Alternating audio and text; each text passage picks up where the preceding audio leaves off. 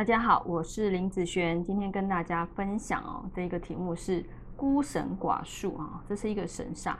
那在网络上我有看到有一个人啊，他在问说，嗯，之前有老师跟他讲，他的八字有孤神寡术这样子的神煞，所以呢，注定这辈子孤老终生哦。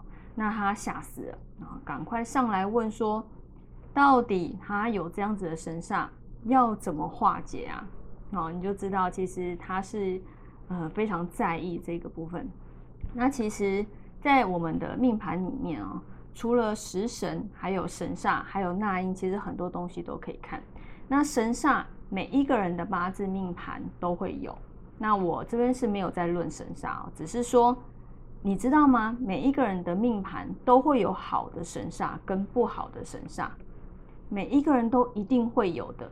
那你可以把它理解成这个不好的神煞就叫做你的缺点，那好的神煞就叫做你的优点。好，每一个人都会有优缺点，所以在命盘里面一定会有好的神煞跟不好的神煞。那这个孤神寡术呢，它的神煞的特色在哪里？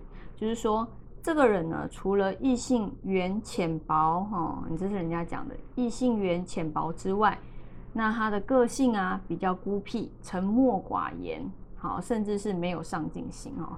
所以你看哦，性格孤僻、沉默寡言，请问一下，他都不善于跟人家对话，那他在异性缘这边浅薄也是很正常的嘛？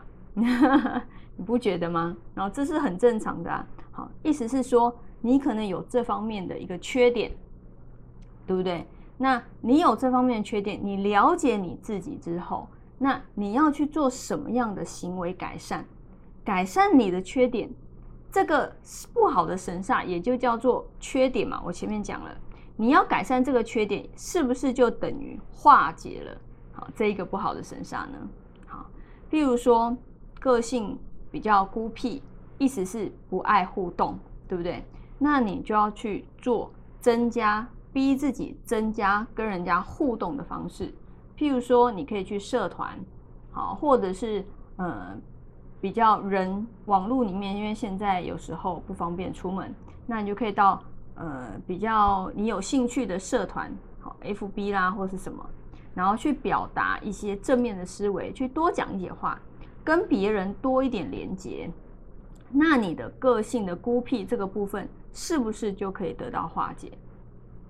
对不对？所以你要去了解自己，进而让自己去改善这样子的缺点。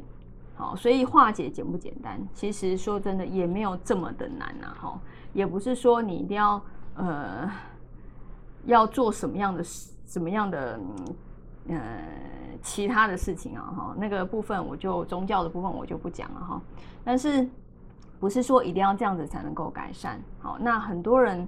他为什么八字有很多不好的神煞，但是大家看到他却觉得他是一个很成功的人呢？你以为成功人士他就他就没有不好的神煞吗？好，绝对会有的，对不对？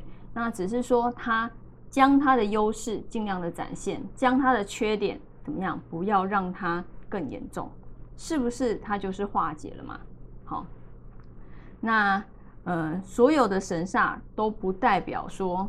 它一定不好，好，它一定不好，那都会有正反两面，就像太极一样，所有的事情看你从什么样的角度去看它，好，所以如果你的八字里面有一个很可怕的神煞，好，那你不要太担心，因为就像人的缺点，你一直在看缺点的时候，你就觉得这个人身上充满了缺点，但是他身上也有优点啊，那等于是说你有好的神煞，对不对？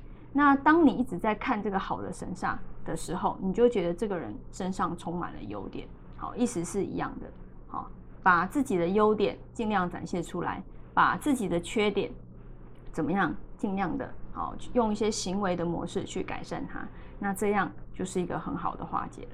好，那我们以上就分享到这边，下次见喽，拜拜。